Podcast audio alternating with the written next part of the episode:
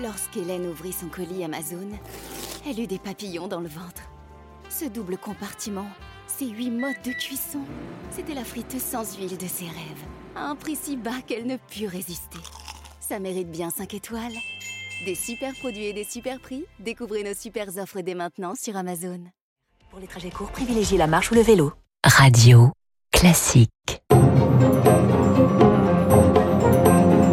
Radio classique, l'édito politique avec le Figaro. 8h11 sur Radio Classique, l'édito politique avec Guillaume Tabar. Bonjour Guillaume. Bonjour Renaud. On parle peu d'elle dans cette campagne, mais la droite dispose d'une centaine de députés sortants. Que peut-elle espérer ou redouter dans cette campagne? Oui, hein, c'est vrai, la droite semble invisible dans cette campagne. Euh, une situation qu'elle subit et en même temps qu'elle choisit.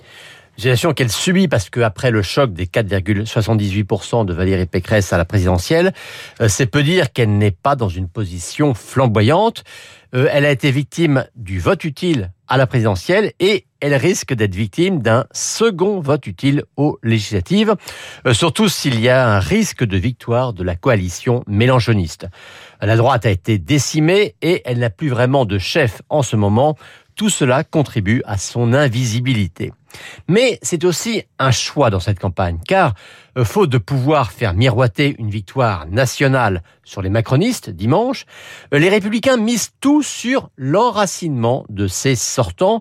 Donc plutôt que de patiner dans une campagne nationale, euh, LR s'en remet à une addition de campagnes locales à l'échelle de chaque circonscription en espérant un effet primo sortant.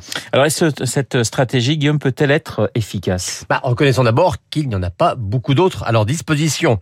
Mais si elle fait moins de bruit médiatique que le grand orchestre de Jean-Luc Mélenchon, la droite peut faire la démonstration qu'elle n'a pas disparu et notamment qu'elle n'a pas été totalement absorbée par le macronisme. Souvenez-vous, il y a encore quelques semaines, on annonçait une hémorragie de députés en direction de la majorité eh bien, il n'y en a eu que 5 qui ont sauté le pas. Ensuite, si l'on prend tous les sondages de la semaine, la droite est donnée autour de 10%. Bon, 10%, c'est peu, bien sûr, mais en 2017, Fillon avait obtenu 20% des voix et un mois après, LR était tombé à 15. 5 points de perdu d'un scrutin à l'autre. Là, Pécresse a fait 5 et faire 10 serait donc une remontée de 5 points par rapport à la présidentielle. Une fois encore, c'est faible, mais ce ne serait donc pas la chute finale. Et puis, il y a un autre motif encourageant pour LR. C'est que les débuts du quinquennat euh, d'Emmanuel Macron, euh, le moins qu'on puisse dire, c'est que euh, l'action n'est pas au rendez-vous, que les réformes sont reportées, ou encore que la gestion par Gérald Darmanin de l'affaire du Stade de France ou la nomination de Papendiaï à l'éducation nationale, eh bien, tout cela n'incite pas spontanément l'électorat de droite à donner un blanc-seing au président réélu. Alors quel peut être le, le, rôle du groupe LR dans la future Assemblée? Alors ce sera, comme aujourd'hui, un groupe d'opposition et sans doute plus le premier groupe de l'opposition, titre qui devrait lui être ravi par la France insoumise.